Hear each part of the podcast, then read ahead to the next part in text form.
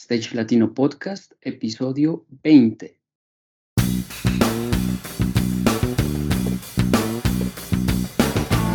Si eres técnico, ingeniero, diseñador, productor o gestor de eventos y espectáculos o quieres desempeñarte en cualquiera de estas áreas, este es tu podcast. Stage Latino es el programa en el que hablamos de todo lo relacionado con la planeación, producción y puesta en marcha de eventos y espectáculos a nivel profesional.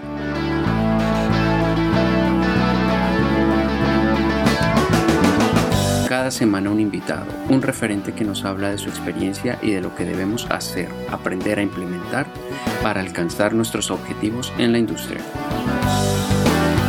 Y recuerda que para acceder a todas las herramientas y contenidos gratuitos de esta tu plataforma, solo hace falta registrarte en stagelatino.com. Y sin más, comencemos.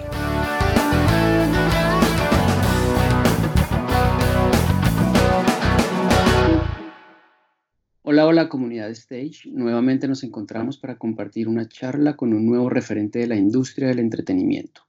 Buenos días, tardes o noches para América Latina y para la comunidad de habla hispana. En esta oportunidad no nos acompaña nuestro director de la plataforma, Fernando García, a quien le enviamos un saludo. Quien les habla, Juan Pablo Flores, productor audiovisual y director de contenidos de Stage Latino. Antes de continuar, quiero enviar un saludo caluroso de ánimo y fortaleza para el pueblo colombiano. Celebro el despertar de conciencia que presenciamos y que se está extendiendo no solo en Latinoamérica, sino a nivel mundial, lo que está pasando en Bolivia, Ecuador. Em, es necesario para curar y sanar sentir el dolor, pienso yo, el ardor de nuestras heridas. Por eso desde Stage Latino y a título personal, nos sumamos a los que queremos un cambio real, más equitativo, más compasivo en el sistema socioeconómico al que nos ha llevado quienes tienen el poder actualmente.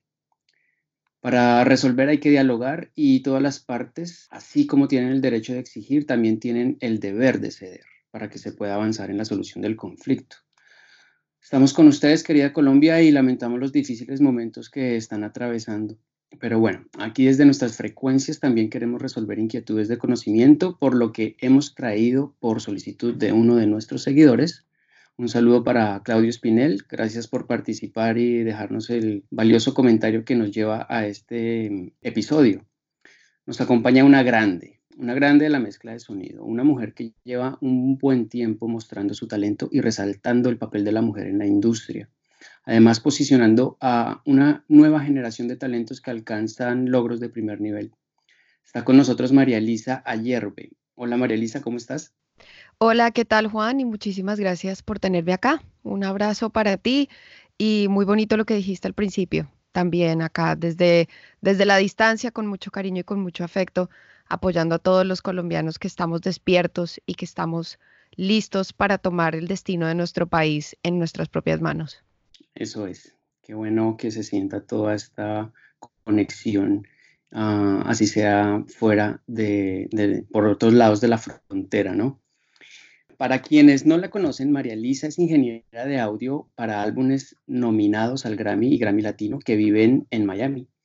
Con más de 13 años de experiencia en grabación, mezcla, producción musical y postproducción de audio, María Elisa ha sido recientemente reconocida por la Latin Recording Academy junto con las Leading Ladies of Entertainment por su destacada actuación como mujer profesional y socialmente consciente dentro de las artes y entretenimiento, inspirando a la próxima generación de mujeres líderes emprendedoras. María Lisa ha sido parte de producciones musicales para artistas como Mary J. Blige, Ricky Martin, Mark Anthony, J. Lo, Nati Natasha, Il Divo, Laura Pausini, Juanes, la Nashville Symphony o la Orquesta Filarmónica de Bogotá, entre muchos otros.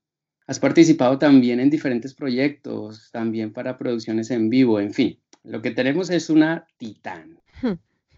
Muchísimas gracias. En el tiempo que tenemos, eh, pues espero que podamos abordar todo tu recorrido. Sé que nos podemos quedar cortos, pero bueno, más bien que seas tú quien nos cuente cómo llegas a trabajar en el medio del audio profesional y avanzar hasta la posición en la que te encuentras ahora. Bueno, eh, ¿cómo llego a trabajar en este medio? Eh, resulta que, bueno, yo empiezo a estudiar música desde muy pequeña. Eh, cuando tenía unos 5 o 6 años empecé, pues empecé a estudiar música en el colegio.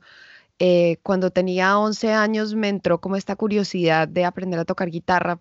Estaba muy de moda el unplug de Nirvana y yo moría por Kurt Cobain. Entonces me autoenseñé a tocar guitarra, afiné la guitarra como en un punto en donde yo creía que estaba tocando de todo, probablemente una afinación por quintas. Y ya llegó un momento en donde mis papás dijeron como, bueno, creo que creemos que es hora de darle clases a la niña.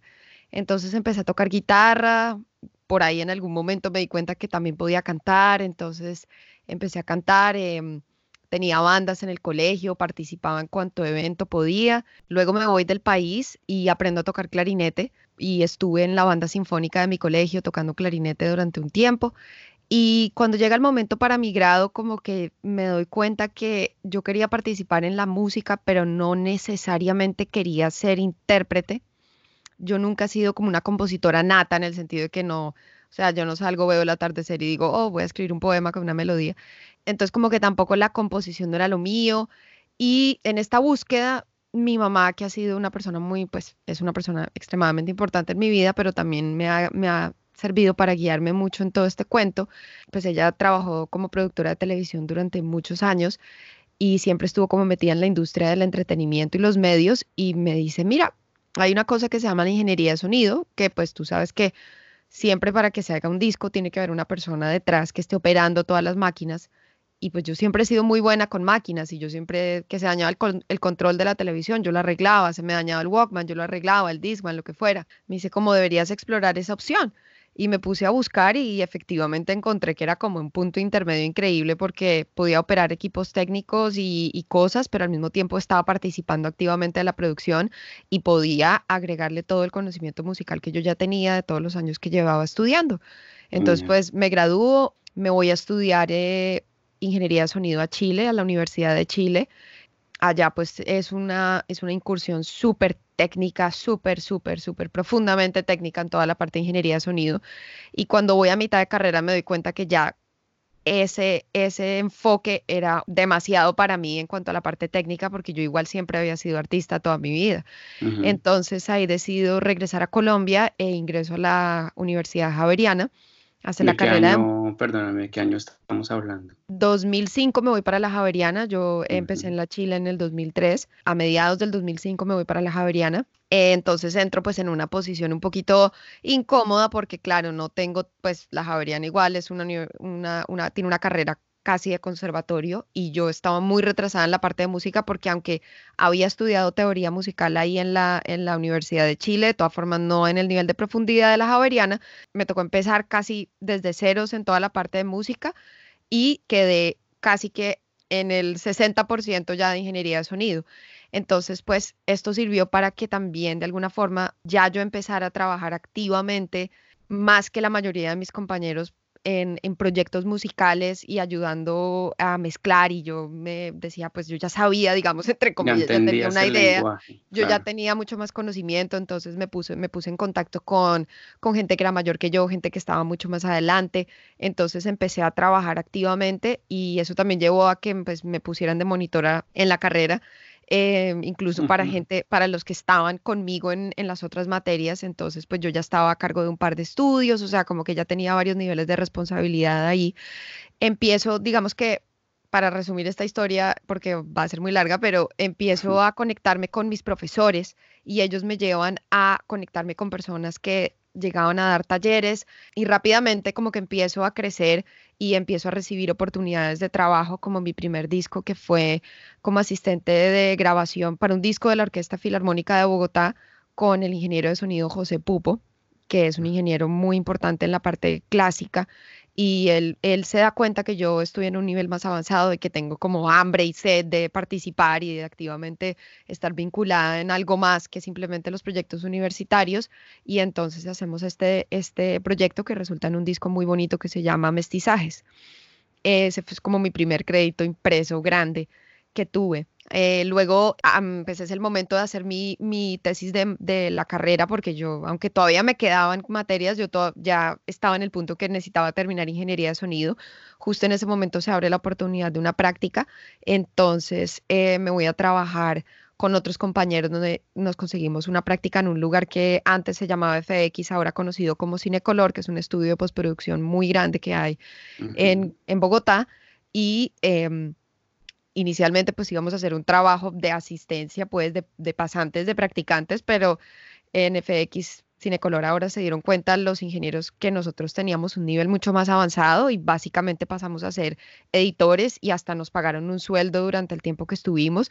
Y entonces con eso pues hice varias series como El Regreso a la Huaca, la primera temporada de Los Caballeros las prefieren brutas, eh, participamos en películas importantes para el cine colombiano como Contracorriente, eh, o sea, hicimos muchas cosas, entonces esto fue también como algo bien chévere porque yo todavía seguía siendo alumna de la Javeriana, pero ya tenía una responsabilidad laboral. Yo lidiaba con los clientes directamente, con RCN, con las productoras, entonces pues era, era chévere también como ya estar ahí metida. Y esto em, es entusiasmo, claro. Definitivamente, pero al mismo tiempo también, pues debo decir que se, se dieron todas estas oportunidades. Bueno, todo este tiempo seguí dan, pues, dictando clases como monitora, me gradué de la Javeriana eh, y me ofrecen un puesto, uno de los que eran mis jefes en FX justamente me ofrece trabajo como eh, profe para la, para la carrera de medios audiovisuales del Politécnico. Entonces... Politécnico eh, Gran Colombiano. Claro que sí, Politécnico Gran Colombiano. Entonces empiezo a dar clases de audio y algunas materias también de apreciación musical y me sale también trabajo por otro de, otro de mis jefes eh, con José Pupo, que fue el, que me dio la oportunidad con la Filarmónica para ser supervisora de postproducción en un reality show para RCN.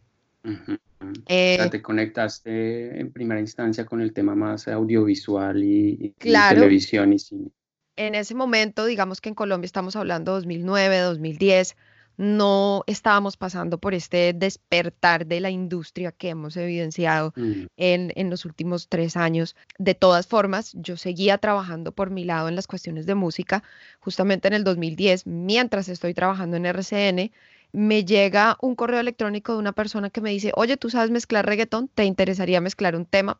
Obviamente en mi vida había mezclado un reggaetón eh, me dedico a darle vueltas a los discos de Daddy Yankee, pero uno tras otro, uno tras otro. Y yo dije, pues hagámosle, qué tan difícil puede ser.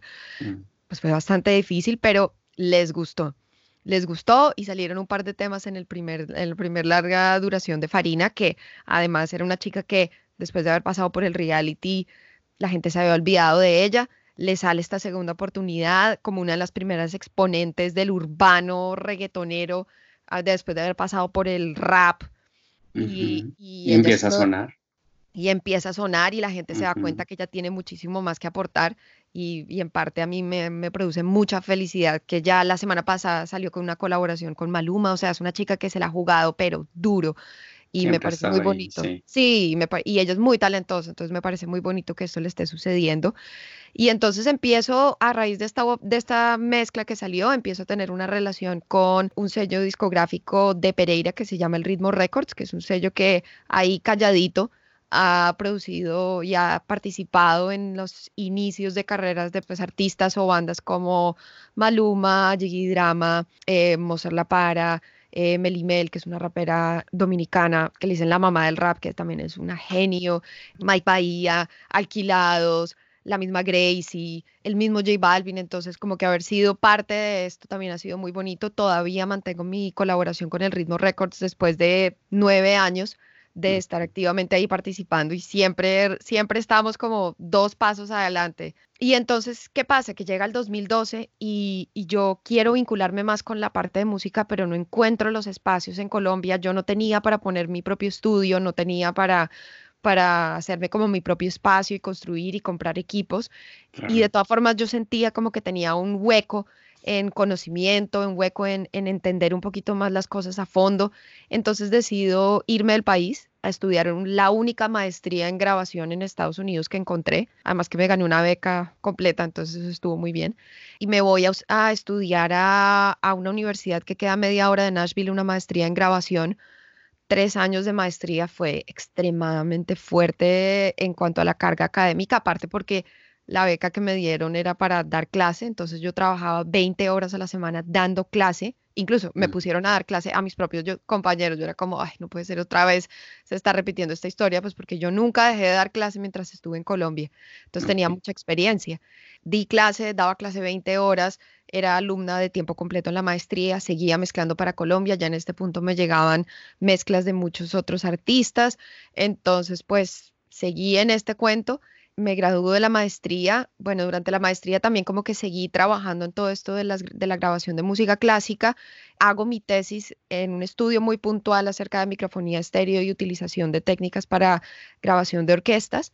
Y eso me llevó a trabajar con más de 22 ensambles de música clásica diferentes, incluyendo la Nashville Symphony, que es una gran orquesta aquí en Estados Unidos que se ha ganado como ya tres Grammys a Mejor Disco del Año Clásico también aparte de eso, mientras estuve en Nashville, eh, tuve la oportunidad de hacer, entre comillas, mi práctica profesional, o sea, que era una oportunidad de trabajar en la industria por cuestiones de la visa, tenía que plantearse pues de esa forma, y realmente estuve, fue como estudio chief o como ingeniera máxima en un, en un estudio muy bonito en Nashville, donde más o menos se dio el primer disco de Taylor Swift y otras cosas. Entonces, eso también fue una experiencia muy chévere porque me abrió la mente a la artesanía de la música y el respeto por nuestra práctica, que es lo más bonito que se vive en Nashville. Entonces eh, crecí, mi mente se abrió, conocí todo tipo de equipos, afortunadamente, aprendí a grabar en cinta, aprendí a grabar en consolas de todo tipo de configuraciones, me volví supremamente recursiva. Durante el verano, como no tenía que dar clases, entonces me metía con los técnicos de los estudios en las universidades a aprender a hacer eh, mantenimiento técnico entonces, pues, pues como que cambia. Devorando conocimiento, muy bien, teniendo además los recursos. Claro, y es que yo siempre me pongo en la posición y digo, si tengo todo eso ahí, ¿cómo no lo voy a aprovechar? O sea, yo sí soy como la niña muerta de hambre con el pastel al frente del colegio, o sea, yo me lo como. Entonces, em, aproveché esa oportunidad, conocí muchísima gente, me metí en cuanta grabación me dejaron entrar. Siempre a mí me dicen, quiere grabar, eh, para, para, la asignatura tenía que grabar un tema y esto es desde que estaba en la universidad en Chile. Necesitas grabar un tema y presentar un tema a la universidad. Yo grababa cinco y desarrollaba una relación con la banda. A todas estas, pues igual terminé haciendo 10 años y medio en la universidad, aparte de seguir siendo profesora. Entonces, pues mucho tiempo en un universitario, pero nunca me desconecté eh, de, del trabajo. Y en ese momento digamos que por cuestiones también como de la visa, para no quedarme como en un limbo y, y, porque yo quería continuar aquí en Estados Unidos, aprovechando ya todo lo que había cultivado, tomo un, así, doy un salto de suerte y me vengo para Miami. En Miami, 10 días después de haber llegado a Miami, por gracias a un amigo, me contacta Julio Reyes Copelo, que pues es un gran productor colombiano que lleva 20 años acá rompiéndola también y es un maestro, un, un tipo con un corazón además gigante y un experto en arreglos clásicos, sinfónicos y grandes baladas pop. Y entró a trabajar en su estudio como ingeniera del estudio también. Y gracias a Julio, pues en parte la conexión se da porque porque llega una persona que conoce, que es latina, que conoce de pop latino en todos sus espectros y que aparte de eso tiene conocimiento de música clásica. Y pues eso es como el punto perfecto para trabajar con Julio, porque él hace pues Il Divo, Laura Pausini, todos estos artistas que tienen esta tónica y esta onda. Entonces, pues gracias a eso pude entrar a trabajar con él. Y bueno, en esas me encuentro. Yo ya no estoy puntualmente trabajando dentro del estudio de Julio porque encontré la oportunidad también de abrir ya mi propio estudio, pero siempre mantengo la relación, todo el tiempo salen colaboraciones, afortunadamente. Y bueno, ya he podido también abrirme a trabajar yo con otros artistas y participar de otras cosas. Ese es como un resumen, un breve resumen. Pero pues ahí hay demasiada información que no, que he omitido, que es toda la parte. Bueno, pues eso, como, como mm, de lo de en vivo te refieres, ¿no? En vivo y también más producciones para móviles de televisión. Ya que, ya que lo estás nombrando y pues como te desenvuelves en, en varias áreas del audio, ¿cuál es tu favorita? ¿En qué rol te sientes más cómodo? Yo creo que tengo, tengo dos cosas así como que, no, es que son muchas, dos o tres, pero en general todo envuelve grabar o estar sentada yo en una consola con una cantidad de canales y un estrés el berraco. Esto te apasiona. Sí, es lo que más me gusta. Me gusta y me gusta planificar, me gusta como la adrenalina del momento. Me encantan las grabaciones grandes, de formatos grandes de cosas sea para televisión o sea dentro de una móvil de audio o sea eh, sentada en un estudio o en un, o en un hall, digamos, de conciertos. Entonces, la grabación de, de música clásica me apasiona. Bueno, algo que no dije, por ejemplo, mientras trabajaba con Julio, una de las cosas que, que también hacía y que hice durante un tiempo fue trabajar con una orquesta aquí que se llama el New World Symphony, que es una orquesta mm. que queda en Miami Beach, que tiene una de las salas más espectaculares, eh, no solo en diseño, sino también en la parte de equipamiento técnico que se han construido para la grabación de orquestas de gran formato en todo Estados Unidos. Es, un, es, un edificio completamente inteligente donde todo el stage cambia, se mueve, sube, baja, dependiendo del formato. Los paneles acústicos se pueden graduar. El sistema de microfonería, o sea, esta gente mandó a hacer todo interconectado por Dante desde hace cuatro años, o sea que ya ellos llevan la parada en todo eso. Em, el edificio, pues, está conectado por Ethernet. Todo lo que se hace en ese edificio se graba. Entonces, como tienen la posibilidad de poner un micrófono en cualquier punto, Normalmente haya una grabación, por pequeña que sea, son 100 eh, canales, hasta 180 canales, una cosa así se puede grabar. Eso es increíble. Por otro lado, entonces eso me encanta. Por otro lado, también si existe la posibilidad de grabar una big band con en diferentes cuartos y hay un estudio que tiene varios booths, yo soy la primera idea. Entonces, sí, todo eso me fascina. O en una móvil, en una móvil, por ejemplo, para hacer un cambio radical, pero en esencia es lo mismo. Trabajé un año y medio, casi dos, no, casi dos años en, en una móvil porque la universidad en la que fui a Tennessee tenía la ventaja de tener una móvil de televisión, un trailer del tamaño de un container largo, eh, que dentro de una móvil de televisión, porque claro, las universidades en Estados Unidos transmiten sus propios eh, partidos de, de béisbol, voleibol, fútbol americano, soccer de mujeres, entonces, eh, y se las pasan a los canales que transmiten esto, porque aquí hay una industria gigante de todo lo que es college sports. Entonces, eh, pues la, la, gracia es que las universidades se adueñan de la, de la transmisión para no invertir esa plata y pagársela a alguien más.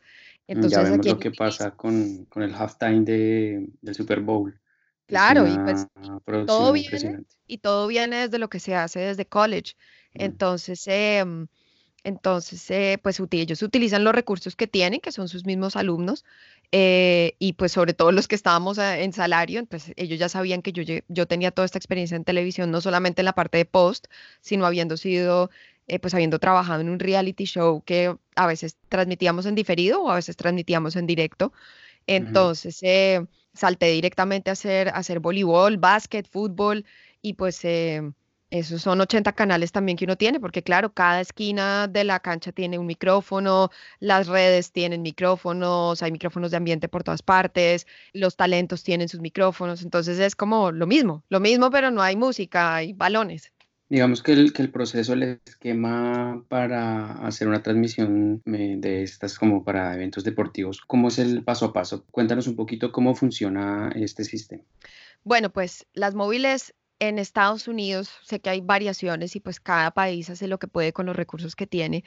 En Estados Unidos es muy común que se manejen, digamos, dos tipos de móviles. He trabajado en móviles donde hay un, un tráiler donde solo se hace Pro Tools, Pro Tools para grabar y se, y se mezcla en vivo. Y hay otra móvil que controla video y hay móviles, digamos, híbridas que tienen una cabina de audio y la parte de televisión al lado. Entonces, en esencia, normalmente se tiene una consola, preferiblemente digital a lo máximo que se pueda para tú poder hacer, configurar sesiones, escenas y, que todo sea un proceso lo más automatizable en la medida de lo posible. Las móviles tienen eh, unos cables, unos snakes donde en esencia pues ya viene todo, entonces tú tiras cables por todo el, digamos, una cancha de fútbol, se manejan XLRs de 300 pies que es demasiado, y se conectan a, a snakes, y de eso se lleva un snake largo que entra directo a la móvil, o muchas veces pues también hay sub-snakes y de ahí se saca Dante, obviamente, Ethernet directo a la móvil, y pues obviamente lo ideal es que el ingeniero principal, que se conoce como el A1, no solamente es la persona que hace la mezcla, sino que aparte de eso, pues es la persona que diseña la disposición de la consola y diseña además la entrada y las salidas. O sea, tú no puedes llegar a una transmisión de estas a decir, hmm, ¿qué voy a conectar por el 1? ¿no? O sea, esto es una, una cosa que lleva por lo menos una semana de preproducción. Entonces, este, este, el A1 es el que se encarga como de tomar todas estas decisiones ejecutivas y luego de hacer ya internamente la mezcla, es la persona que está sentada.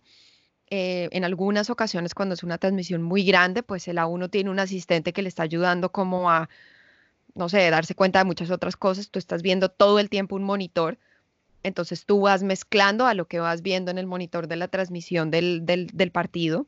En el campo, o sea, donde está sucediendo el partido, lo que sea, en, allá en el piso, está el que se conoce que es el A2. Entonces el A2 es la persona que está encargada no solamente de monitorear que todo lo, pues todas las conexiones estén bien, que todo se mantenga bien durante el evento, sino que también aparte de eso, como hay talento, hay eh, personas, presentadores que están en alguna cabina, en algún lugar, o y hay una persona siempre en el piso, entonces el A2 siempre está con una diadema y está hablando todo el tiempo con producción y es la persona que está ayudándolo a uno a ejecutar todo desde abajo para que le funcione a uno en el comando lo que está sucediendo. Y aparte de eso, pues dependiendo del tamaño de la producción, a veces puede llegar a ser el A1 o el A2. O sea, yo hice transmisiones de voleibol donde éramos solamente dos personas, hacíamos todo o puede llegar a ser un evento que ya es muy grande y requiere por lo menos de uno o dos asistentes. Bueno, muy interesante también ver este, este método de, de, trabajo, pues que nosotros no tenemos esa infraestructura y pues porque en nuestro país como que la cosa va más hacia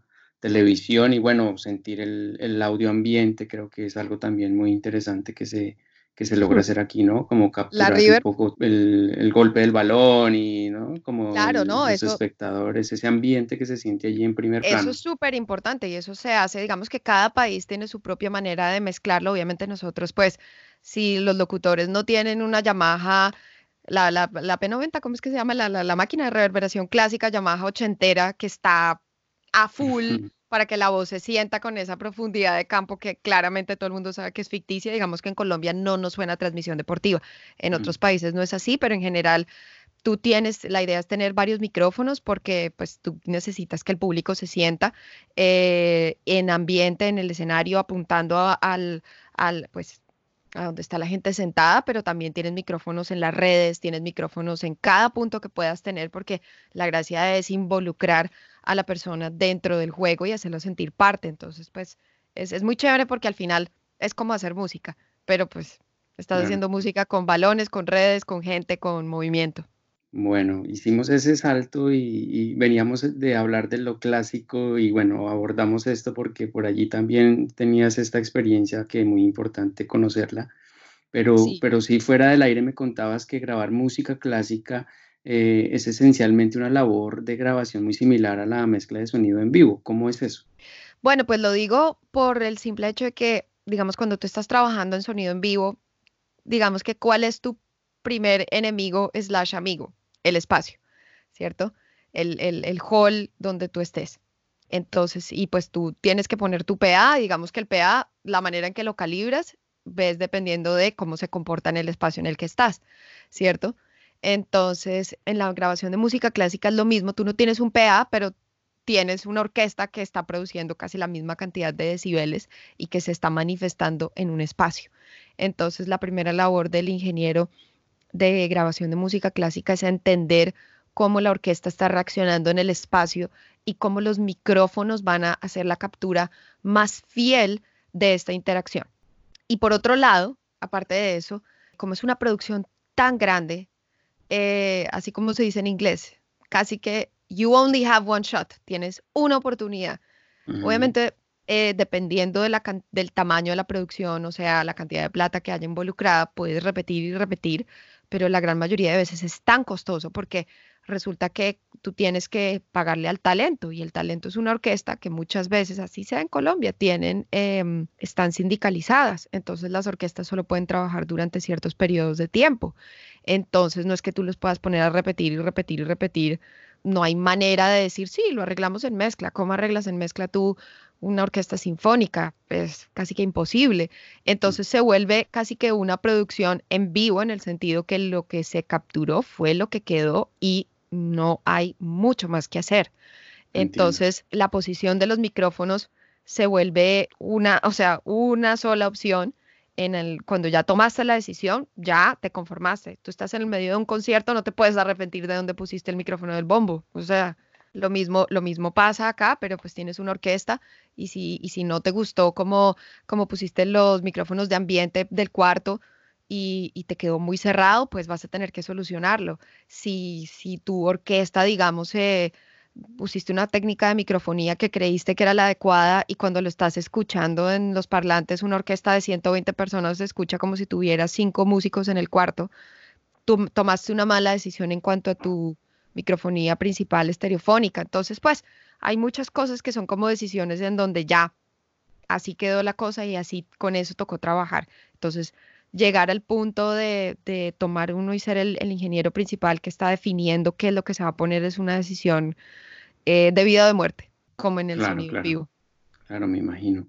Además, eh, cuéntanos cuáles pueden ser esas opciones para tener una orquesta bien capturada con un número limitado de micrófonos. ¿Cómo son esas técnicas y cómo desarrollarías o qué nos puedes aconsejar? Esto es una cosa que a mí es una inquietud que siempre he tenido toda la vida y literalmente, no, pues no toda la vida, pero sí mi vida profesional como ingeniera de sonido y es porque, claro, nosotros eh, en Colombia no tenemos los presupuestos y no tenemos la manera de, de, tomar infinitas decisiones en general en ninguna parte, pues entonces eh, me parece que una labor muy acertada que tenemos los ingenieros de sonido colombianos es, y, que, y que ya en mi experiencia por fuera muchas personas que he conocido nos reconocen es que si, si nos volvemos buenos es porque sabemos tomar las mejores decisiones con lo poquito que tenemos. Entonces, dicho lo anterior, eh, si tú tienes un número limitado de micrófonos, vuelvo al tema, parte de ese entendimiento básico de tú tienes una orquesta o tienes un ensamble acústico y tienes un cuarto, entonces pasa un tiempo en el cuarto, entiende el cuarto, entiende también cómo los micrófonos que tienes a disposición sean los que sean, cuál es su punto óptimo de trabajo, si es un micrófono cardioide, si es un micrófono omnidireccional, eh, si es un condensador, si es un micrófono eh, de cinta, cómo reacciona ese micrófono al cuarto, conocer, o sea, porque uno, uno escucha de marcas y uno repite como una lora, no, es que si yo quiero hacer tal cosa, le tengo que poner tal marca de micrófono. Ey, pero ¿por qué? Entonces, y eso lo aprendí viendo yo a grandes ingenieros como Marta de Francisco, que es una ingeniera colombiana, experta en grabación de música clásica, profesora de McGill, de la maestría y el doctorado de McGill, y una señora, una eminencia mundial en la grabación de música clásica. Esta señora conoce los micrófonos como conoce a sus hijos, lo bueno, lo malo, lo lindo, todo, como la palma de su mano. Entonces, aprender que los micrófonos que uno tiene, escucharlos, pasar un tiempo con ellos y entender cómo mejor ubicarlos.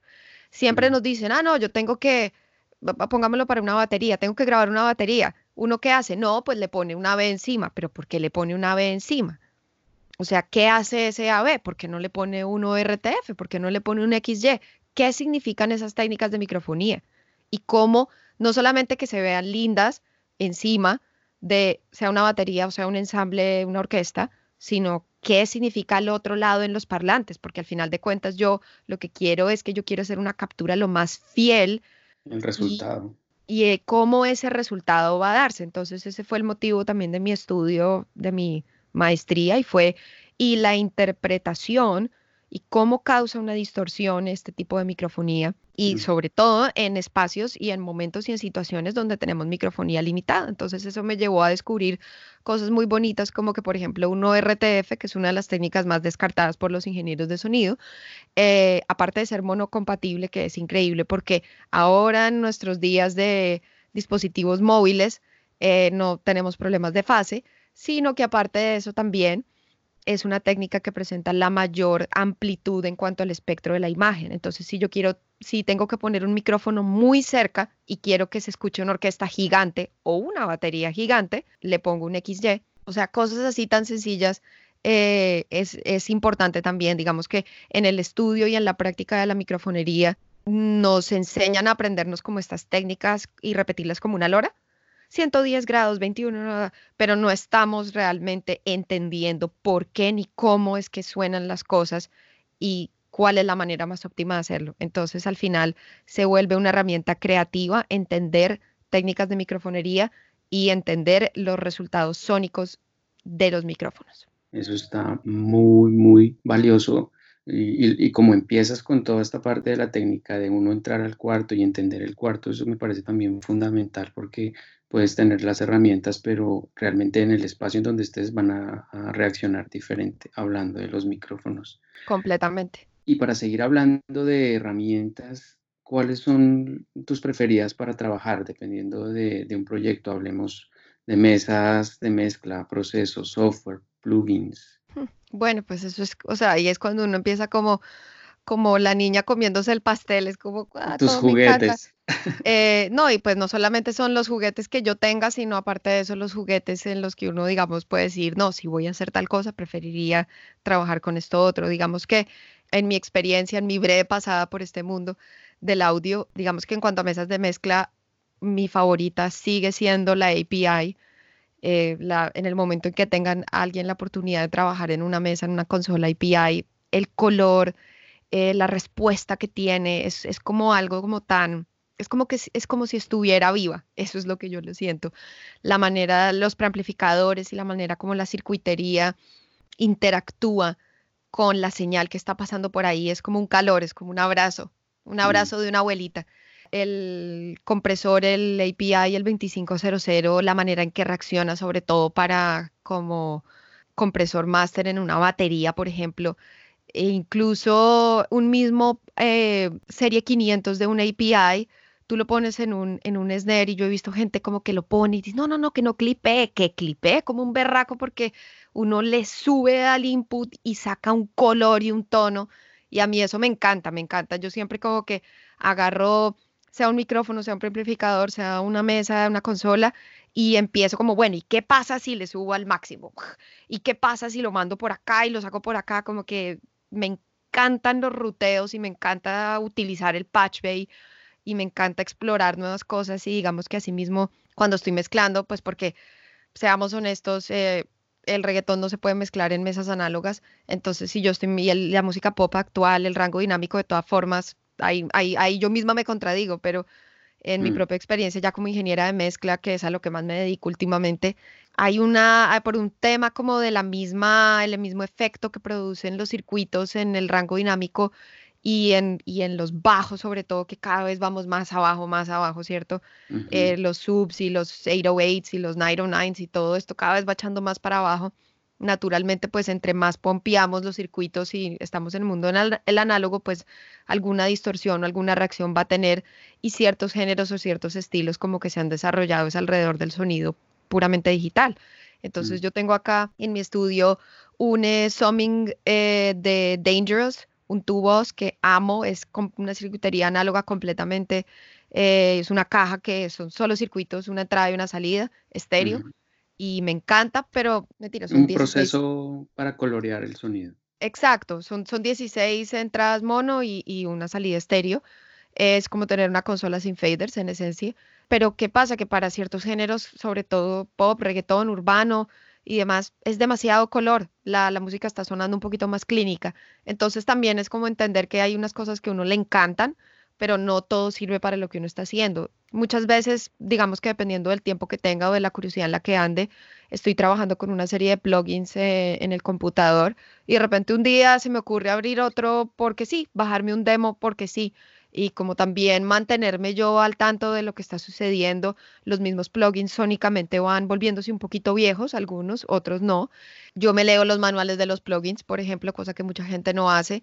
Entonces he aprendido como a dominar ciertas cosas, he aprendido que ciertos, sobre todo los plugins que son emulaciones de, dispositivos análogos, así como uno pasa tiempo tratando de sacarle ese color súper bonito el análogo, pues resulta que los, los que fabricaron esos plugins también hicieron eso y resulta que uno, si no utiliza el plugin de la manera correcta, no le va a sacar ese juguito que tiene extra el plugin cuando, cuando llega uno como a ese sweet spot de saturación o de, o de compresión o como de distorsión análoga que está tratando de emular el, plugin. Entonces siempre me mantengo como cambiando. Eh, soy fanática de Sound Toys, soy fanática de Universal Audio, soy fanática de corazón, alma, cuerpo, pero también coherentemente de una marca que se llama Lipwing Audio, de la cual hago los videos del tutorial, por eso lo digo como los desarrolladores son amigos míos y, y yo veo como ellos en serio, se la sudan gorda y tienen unos productos muy lindos, muy originales. Yo soy fanática, por ejemplo, del L1 de Waves. A nadie le gusta, yo lo amo. Se lo pongo a todo, pero, pero se lo pongo responsablemente. Limito Brickwall, lo peor, pero entiendo cómo reacciona el plugin y me encanta. Soy fanática del EQ7 de, de Avid, ¿por qué no? Si funciona perfecto. Entonces, eh, para mí, digamos que mm, hay cosas que me encantan, otras que me llevan muy rápido al lugar que necesito ir y a veces sencillamente digo, voy a conectar esto porque, porque sí. Eh, la gente cree que porque lo más caro siempre va a ser lo mejor. Muchas veces sí, otras veces no. Muchas veces hay muchas, muchas marcas que son caras porque necesitan mantener el nombre y, y ya, y eso no es un mito. Eh, por eso muchos sabemos que hay compresores de 5 mil dólares y hay la versión genérica del compresor china que suena exactamente igual. Hay cosas que sí son genuinamente muy caras y suenan genuinamente muy bien, pero lo que no tiene precio ni valor es el gusto. Entonces, uno es el ente regulador y yo he visto, porque, porque es, que cuando alguien es, tiene buen gusto y tiene un buen entendimiento del audio, puede hacer lo que quiera. Yo vi a un profesor mío que, fue, que es un ingeniero de audio eh, de Nashville que tiene, está en sus setenta y pico, el pobre señor ya no oye muy bien, pero este señor se hizo una mezcla de un bluegrass solo utilizando plugins y un señor de setenta y pico no sabía un solo shortcut, todo lo hacía con el mouse, fue extenuante verlo hacer clic en cada uno de los parámetros, uno sufría porque el señor se demoraba tres veces lo que uno se demoraría con un shortcut, pero este señor a punta de plugins de DJ Design mezcló un bluegrass divino. Ya. Bueno, pues yo quiero hacer ya un, salto y seguir avanzando en, la conversación. Eh, está súper interesante todo lo que nos has contado. Y ahora quisiera pasar más como al tema de, de la presencia femenina en la industria musical. ¿Cuál crees que, es la importancia de promover y participar en estos espacios, en estas comunidades que, pues por lo que mm, hemos visto y, ya pondremos links eh, al pie del, podcast, tú has participado en estas comunidades y, pues es algo que creo que tú valoras mucho. Cuéntanos un poco acerca de eso. Bueno, pues em, digamos que no te voy a mentir que parte de mi participación y mi activación y mi, y mi promulgación de todos estos movimientos tiene que ver con una necesidad meramente egoísta, en el sentido que si yo no lucho por mis propios derechos de participación dentro de la industria, entonces, ¿quién, ¿quién más lo va a hacer? Si claramente hay ciertos sectores que todavía se encuentran, digamos que reticentes o reacios a que las mujeres estemos acá. Eh, eso es una cruel verdad y no me importa decirla. En, Bogotá a mí me pasó que muchas personas me cerraron la puerta sin ni siquiera darme la oportunidad y me cerraron la puerta incluso em, negándome, por ejemplo, alquilar equipos. ¿Y usted quién es? Y yo, no, yo soy una persona que tiene un contrato. Sí, y tengo una plata y tengo un presupuesto para alquilar los equipos. Sí, pero yo nunca he escuchado de usted. Sí, pero yo vengo acá y le estoy diciendo que X Fundación me está contratando para grabar X orquesta, tengo un presupuesto de X millones de pesos y tengo un conocimiento que me avala y soy una cliente. Sí, pero a mí no se me da la gana alquilarle mis equipos. Ok. Entonces llega un punto en el cual, en el cual, así como estamos viendo en Colombia, hay, que autogestionar. Exacto. Ahora también yo dije, eh, la única manera que tengo yo de luchar es también yo potenciándome y yo mostrando que a través de mi trabajo yo soy capaz y tengo y merezco el derecho de estar acá. Entonces me encuentro ya estando yo aquí en Estados Unidos en, después de años, de, yo, yo, llegué acá en el 2012, ya siete años eh, y medio casi. Entonces em, me encuentro yo en una posición de privilegio, un privilegio que nadie me ha otorgado, claramente, que yo me he luchado y que me he trabajado. Entonces, eh, para mí siempre ha sido muy importante eh, dar y aportar y apoyar. Em, de todas formas, es algo que también ha surgido naturalmente porque, claro, en mi misma lucha, yo, yo soy una persona, digamos que siempre estoy como cuestionándome muchas cosas y no tengo miedo a preguntarlas abiertamente. ¿Y por qué tenemos que continuar perpetuando esto? Y más aún, ¿por qué nos tenemos que quedar callados? Entonces, digamos que eso me ha llevado activamente a participar, a cuestionar y al mismo tiempo pasa un fenómeno diferente que es que me contactan muchas chicas que todavía no se sienten en esa posición Mm. y me piden el consejo y me dicen qué hago. ¿Qué hago cuando yo me dicen, mira, yo soy la única mujer en mi clase y la mitad de mis compañeros me hacen bullying? A mí, María Elisa, mis compañeros del colegio, de la universidad me hicieron bullying. Yo no me dejé, Mm. pero yo entiendo que no todas las chicas son así. Yo he visto en mi experiencia como docente de más de 13 años cómo las líneas de las, o sea, las filas de mujeres bajan, bajan, se reducen. Víctimas del bullying, víctimas, digamos, de la omisión por parte de sus docentes, que existe ese bullying. Digamos que las chicas se trabajan, se encuentran con personajes que les dicen, yo no te quiero alquilar equipos. Hey, pero yo tengo un contrato, sí, pero yo no te quiero alquilar los equipos. Entonces, ¿qué pasa? Que se desmotivan. Entonces, naturalmente, ya en un punto, digamos, de, entre comillas, mayor comodidad en el que yo me encuentro, naturalmente me surge la, la, la, la, la necesidad de actuar. Entonces participo en organizaciones como Women in Music, que es una organización global, no solamente de mujeres en el audio, sino también de mujeres en todos los espectros, porque a pesar de que nosotros vemos ya más participación de mujeres en la parte, por ejemplo, de sellos, de editoras, no quiere decir que ellas, cuando uno les pregunta la, cantidad de bullying que ellas han tenido que, que aguantarse, de acosos sexuales en la oficina. O sea, entramos a este nuevo modo de el Me Too, uh -huh. sí, lo repetimos, lo repetimos, pero es algo que sucede. Claro. Es algo que, que a pesar de todo lo que yo llevo haciendo, aún así me pasa muchísimo. Probablemente me va a pasar la semana entrante que yo llego a un lugar, la gente no sabe quién soy yo, no tiene por qué saberlo. Hey, yo no soy el señor del video de YouTube de Colombia. Y yo llego, y yo, pero yo soy la profesional contratada para hacer X o Y, y alguien me va a cuestionar. ¿Y usted quién es? Y alguien me va a querer explicar algo que yo sé probablemente mejor, porque es lo que, lo que nuestra sociedad nos ha enseñado. Entonces, si ah, yo... Los prejuicios. Si yo, los prejuicios, etcétera. Entonces, pues, participando en estas organizaciones, Sound Girls es una organización muy bonita que está enfocada específicamente a las chicas que quieren desarrollarse en la industria de la ingeniería de sonido. Women in Audio también es otra, que incluso tienen una escuela y ofrecen pasantías en tremendo estudio en San Francisco, no solamente para chicas en Estados Unidos, sino para chicas en otras partes del en el mundo que quieran ir allá a trabajar, lo pueden hacer. Sound Girls ofrece becas, recoge plata todo el año y ofrece becas y las becas también son internacionales. Digamos ahora que me entregan el premio de Leading Ladies, eh, la Academia Latina, el propósito de ese premio fue hacer una colecta de dinero activamente para la fundación de la Academia Latina de la Grabación para entregarle una beca de estudio a una chica que quiera estudiar música en América Latina. Entonces, digamos que de alguna manera como que todo yo veo que se interconecta y es eh, todo empieza por la oportunidad. Me parece un, una labor muy importante y que finalmente también encuentras a toda una serie de, de personas que están vibrando en esa misma sintonía y por algo están sucediendo estas cosas.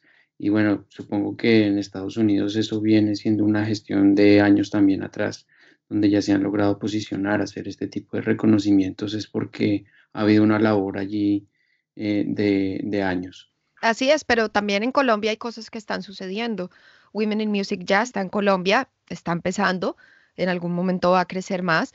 Hay una organización muy bonita de una gran amiga mía, que es una de las gestoras, María José eh, Camargo de V4 Volume, tiene una organización muy cool que se llama Todopoderosa, con muchas otras chicas que están de, en varios eh, espectros de la industria de la música también, en sellos discográficos, eh, en revistas, en festivales, y Todopoderosa está buscando la participación activa de más bandas femeninas y artistas femeninas en todos los eh, círculos de conciertos en Colombia. Entonces, pues, ese es un, es un movimiento global que en mm. ciertos países como el nuestro, digamos, hay muchas más trabas y, y, va a ser más difícil, sí, pero no quiere decir que no haya disposición. Y eso es lo importante, como decías tú, es esta sincronía que se está uh -huh. presentando. Uh -huh.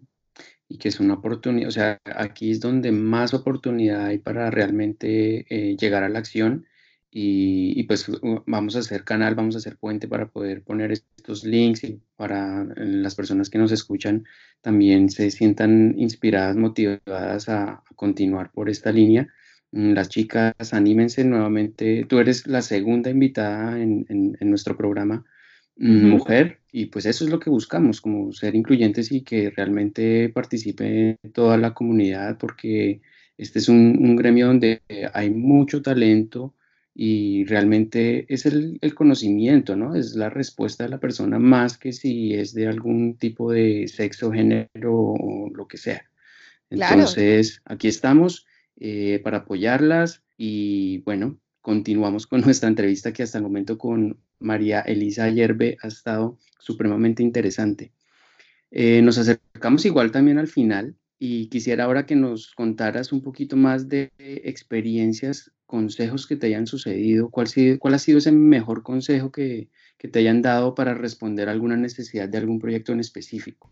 Yo creo que hay muchas cosas, uno aprende también, digamos que en esta carrera, no sé si, digamos, tú te puedas relacionar, pero uno también aprende mucho de sus propios errores. Yo creo que en mi labor puntual como de ingeniera de estudio, el mejor consejo que me han dado y no necesariamente he sido muy fiel a eso, pero también he tenido momentos en donde sí ha sido hagan backup. Punto número uno de su vida, hagan backup. Eh, parece bobo, pero, pero sí, pero después de que tú ves cómo se va toda la postproducción de audio de una película en un disco duro, un trabajo de nueve meses, cómo se va la mezcla final de una canción, de un release mundial y toca retomar la mezcla desde cero algo muy escueto, algo muy sencillo, pero hagan backup. Ahora ya más como en experiencias de la vida, digamos que, por ejemplo, una vez trabajando, cuando apenas llegué yo al estudio con, con Julio Reyes, empecé a hacer mis primeras mezclas para él y yo venía del mundo de Nashville, en donde en esencia el arreglo casi que habla por sí mismo. Y cuando tú mezclas, y así se mezcla mucho como el rock, el country, las mezclas tienden a ser un poquito planas, en el sentido que el arreglo ya lo dice todo. No quiere decir que en la industria latina el arreglo no diga todo, dice demasiado, es todo lo contrario. Los, arreglos americanos son como muy, aquí entra Pepito, aquí sale Perengenito, o sea, como que todo está muy, muy bien bordado. Mm. Entonces, el ingeniero de mezcla casi que su labor es respetar y también desde la música clásica, tu labor es casi que, casi que ser un oyente pasivo muchas veces cuando uno está mezclando música clásica porque los micrófonos hablaron y ya uno simplemente los dejó. Entonces, llego yo a mezclar y claro, vengo yo con este modus operandi y le presento una mezcla a Julio y me dice, la mezcla es perfectamente técnica, pero no me inspira, no me mueve. Y claro, yo cuando hago, cuando entiendo lo que me está diciendo, yo le digo, claro, es que yo estoy mezclando acá para Latinoamérica. Nosotros, nosotros sentimos las cosas. No solamente tiene que la ecualización tiene que ser balanceada, el rango dinámico, sino que aparte de eso, cada línea melódica está hablando, cada pedacito del arreglo está respirando. Me, he vuelto casi que todo lo contrario en donde ya ni siquiera me acuerdo cómo es que se mezcla plano, hasta lo hago en el rock y no me importa y lo hago en los otros géneros en los que participo, en donde, en donde la música me habla y me habla, me hablan las melodías, me hablan las armonías, entonces todo el tiempo estoy como tejiendo a través de, de volúmenes y automatizaciones tratando de hacer que, todo hable, que se vuelva una emoción. Y me he dado cuenta que los grandes ingenieros de mezcla que yo admiro hacen lo mismo. No de, no, no, e incluso americanos, no dejan que, que, la mezcla sea simplemente una cosa plana y que el arreglo sea el responsable de todo. Uno como ingeniero de mezcla tiene que dejar de lado toda la parte técnica y a través de las herramientas ayudarle a la música que hable es una dinámica continua porque de eso se trata el, audio, ¿no? es totalmente variable en su fluir. Así es, y lo aplico también para la ingeniería de sonido en vivo. Cuando yo, yo trabajo dos veces a la semana haciendo sonido en vivo para diferentes eventos, aquí trabajo haciendo sonido en vivo con una iglesia que tiene un coro gospel de 30 músicos, de 30 cantantes y una banda de 8 y es increíble porque tocan Earth, Wind and Fire y tocan clásicos del gospel y, mejor dicho, hasta mm. Justin Timberlake. Si el mensaje es bonito, ellos lo hacen y es muy chévere porque son unos músicos increíbles y pues un coro gospel a quien no le gusta eso. Y, les gusta mucho como yo mezclo porque, porque así sea sonido en vivo, así sea muchísimo más el trabajo que yo tengo que hacer y por el que me deberían estar pagando, yo me cuesta trabajo dejar los faders quietos. Hmm. A mí me desespera ver un ingeniero de sonido en vivo que no está moviendo los faders y uno lo ve todo el tiempo. Y hablando de esa experiencia en vivo, em, en directo, ¿cuál es eh, una situación que te haya llevado al límite donde ah, también hayas tenido un, aprendizaje? Uf, tuve una experiencia, creo que no es que pues han habido muchas, porque uno al final siempre le pasan muchas cosas, ¿no? Cuando estaba trabajando para una, una producción en vivo, vi como la carrera de un músico quedó suspendida durante mucho tiempo porque el DJ con el que este músico iba no fue capaz de seguir una instrucción. Ahora, no fue, no fue culpa mía, eh, porque yo era la supervisora en ese momento de esa transmisión. Era una transmisión que iba a ir para millones de personas. Este músico se le había dado una oportunidad muy grande a este artista para presentarse y le dicen al DJ, cuando entremos, usted deje el computador abierto con la interfaz conectada y no toque nada. Entramos a comerciales, se desplaza el carrito donde están sus equipos, nosotros conectamos los cables eh, XLR del estéreo, todo debería funcionar perfecto. Adelante con su en vivo y su momento de gloria. ¿Y el tipo que hace?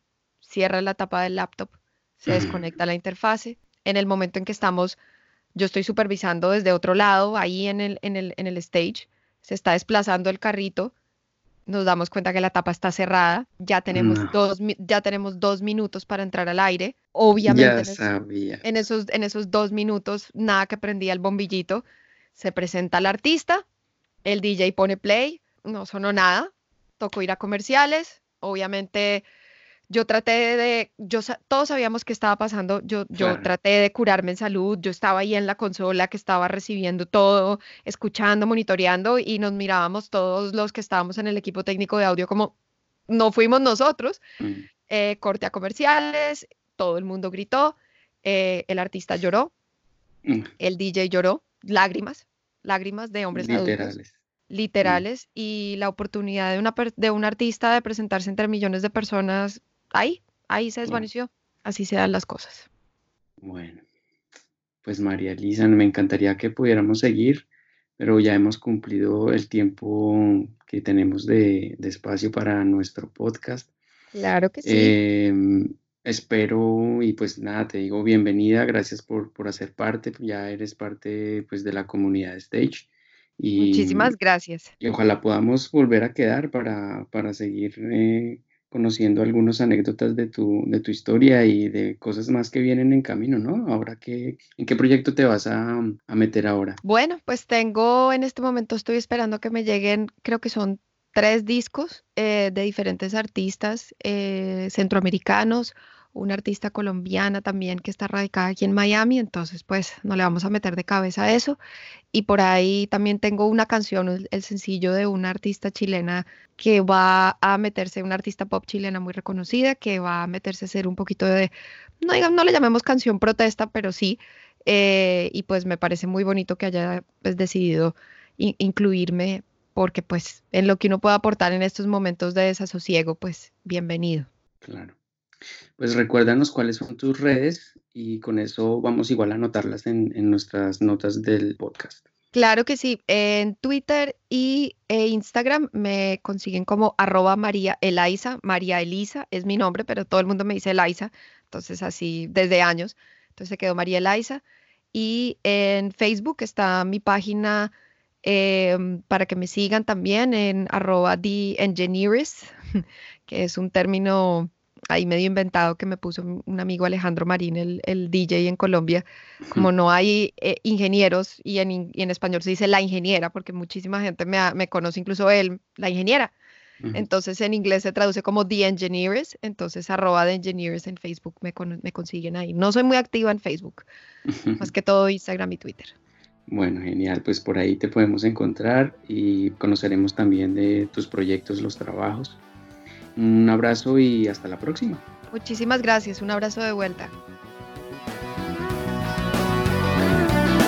Es así como hemos llegado al final de este episodio. Gracias por escucharnos y referirnos con tus colegas y amigos. Si te ha gustado el programa, nos harás muy felices con una calificación de 5 estrellas en iTunes o un me gusta y comentario en stagelatino.com, Evox, Spotify o en cualquiera de las plataformas donde nos escuches. Y recuerda que para acceder a todas nuestras herramientas y recursos gratuitos, el único requisito es estar registrado como usuario en stagelatino.com. Nos escuchamos la siguiente semana con un nuevo invitado de alguna de las áreas de nuestra industria. Hasta la próxima.